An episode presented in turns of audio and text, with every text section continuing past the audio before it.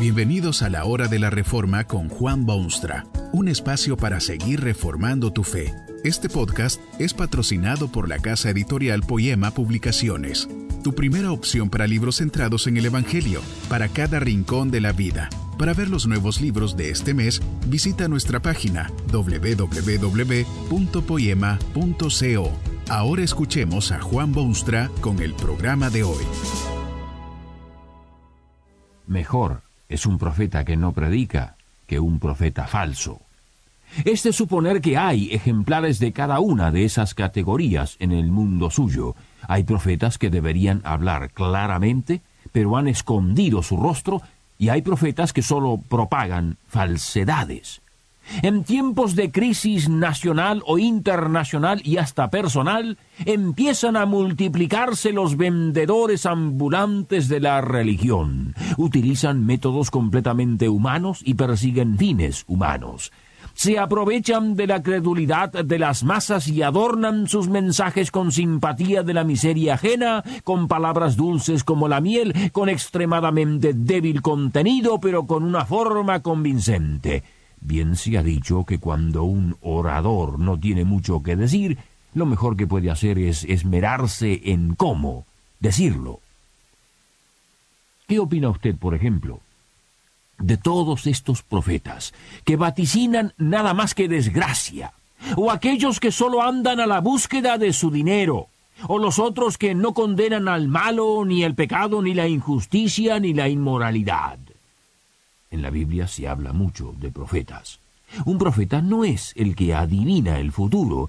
Esa es la idea popular del profeta. Alguien que tiene ojos grandes y ve más allá que los demás, o alguien que está en contacto con seres divinos que saben más que el grueso de la humanidad y de quienes estos predicadores dicen haber recibido visión.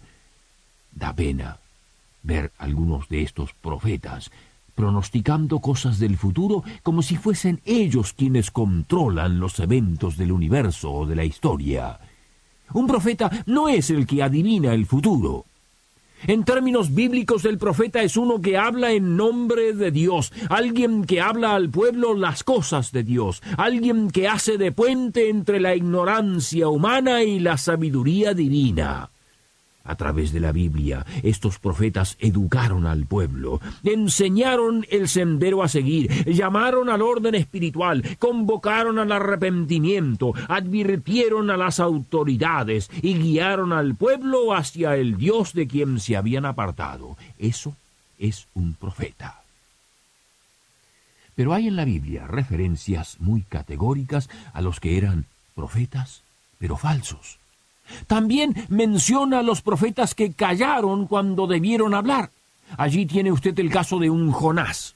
Había recibido instrucciones específicas de Dios de ir a una ciudad pagana, proclamar la verdad y llamar al arrepentimiento. Pero Jonás prefirió callar su mensaje huyó por tierras extrañas hacia un puerto donde se embarcó en un barco que creyó lo llevaría lejos de Dios y de su inmensa responsabilidad de predicar el mensaje de Dios.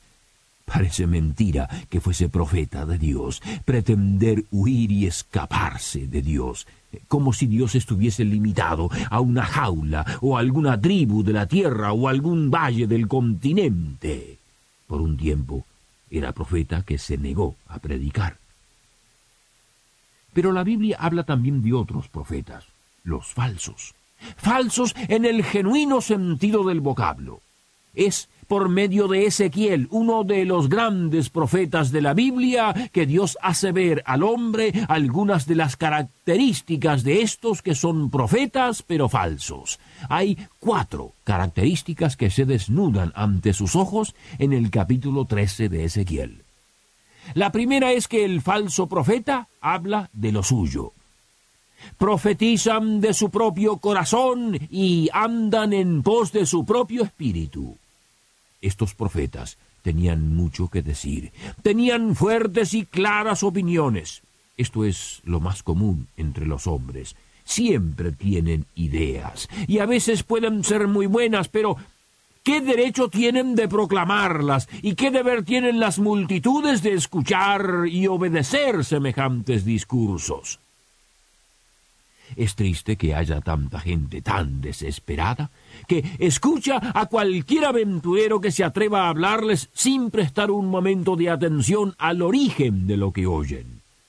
Si usted oye un profeta que habla de sus ideas, de sus planes, de sus ideales, de sus sueños y aspiraciones, que pule sus propios intereses, abran los ojos, porque es probable que está ante uno que es profeta, pero falso. Quien habla mucho de sí mismo, poco podrá decir de Dios. En segundo lugar, el falso profeta demuestra su carácter por medio de los resultados de su ministerio y predicación. Estas fueron las palabras con que Dios condenó a estos profetas falsos. No habéis subido a las brechas ni habéis edificado un muro alrededor de la casa de Israel para que resista firme en la batalla en el día de Jehová. Esto quiere decir que el falso profeta no capacita al pueblo para atravesar las experiencias que lo esperan en un mundo difícil y hasta hostil. ¿Para qué sirve en el quehacer cotidiano un profeta que no prepara a sus oyentes, que no los despierta a la realidad, que no les advierte de los abismos del camino? Es una verdadera tragedia que haya tantos profetas que hablan y predican y proclaman, pero no edifican a sus oyentes, ni los preparan para el futuro difícil que los espera. Esto tiene un doble efecto que es tragedia de verdad. En primer lugar, ¿qué será de ese profeta?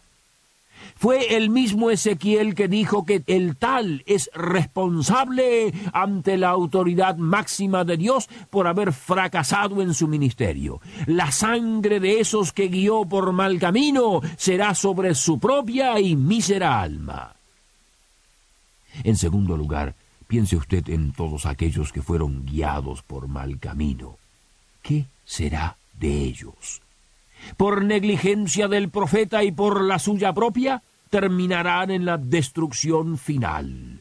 Si usted tiene la costumbre de escuchar a quienes predican, debe cerciorarse antes de que sea demasiado tarde de que ese profeta lo está ayudando a avanzar en el conocimiento y en la fe y en la belleza y en el aprecio de todo lo que sea divino y todo lo que sea bueno y noble. Si no hay tales frutos en su vida, es probable que su orador, por elocuente y persuasivo que sea, es profeta, pero falso. Pero hay peores cosas aún para los que son profetas, pero falsos. Hay quienes tienen la temeridad y osadía de acercarse al pueblo, de predicarles su mensaje y decirles que el mismo proviene de Dios cuando en la realidad de las cosas no es así. Informa Ezequiel que dicen ha dicho Jehová y Jehová no los envió. Una cosa es hablar a los hombres y decirles opiniones personales, y malísimo es no prepararlos para su tormentoso futuro, pero muchísimo peor aún es que alguien hable con elocuencia, hable con convicción, hable conceptos totalmente humanos porque son suyos, pero que se presente a sí mismo como representante de Dios. Aquellos que predican perdón sin arrepentimiento dicen que así dice Jehová. Hay quienes predican una moral relativa o ética de situación y afirman con el rostro imperturbable que esto es del Señor. Hay quienes calman al pecador y le dicen que no se preocupe por sus maldades, porque bueno, Dios es amor y comprende y luego sellan su mensaje como si fuese directo del cielo y fresquito de los labios de Dios. En el nombre del Dios de la Biblia. Las cosas más increíbles a veces se apoyan y se hacen legítimas porque quien las predica afirma que así lo dice Jehová. Es por esta razón que el hombre de hoy es en verdad privilegiado. Vive en un mundo de comunicaciones instantáneas, vive en un mundo donde ya queda poco analfabetismo y vive en un mundo donde la mayoría de la gente puede adquirir su propia Biblia. Ya no es tan fácil que un inescrupuloso explotador tergiversadamente se aproveche de las multitudes, porque esa multitud puede oír y puede leer y puede comprobar por sí misma si un mensaje es ciertamente de Dios como se lo presenta o si todo es un embuste vergonzoso.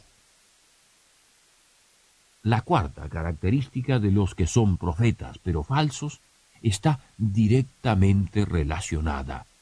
Aquellos que hablan su propio mensaje y lo representan como si fuese palabra de Dios, terminan siempre en lo mismo.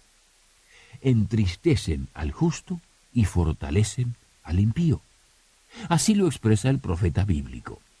¿Entristecisteis con mentiras el corazón del justo? Al cual yo no entristecí y fortalecisteis las manos del impío para que no se aparte de su mal camino. Justamente lo contrario de lo que debe hacer el profeta genuino.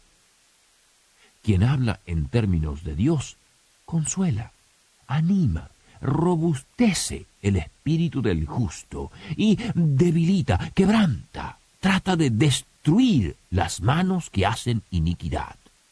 El que es profeta, pero falso, hace justamente lo contrario. Proféticamente hablando, este es el mensaje de Dios.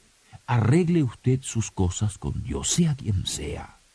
Es Dios quien lo recomienda. Que este mensaje nos ayude en el proceso de reforma continua según la palabra de Dios. Si quieres profundizar en la exposición bíblica, puedes buscar más recursos en www.poema.co. Allí encontrarás libros que te ayuden a entender la palabra de Dios y aplicarla a tu vida. Poema, el Evangelio para cada rincón de la vida. Nos vemos en el próximo episodio de La Hora de la Reforma con Juan Bonstra.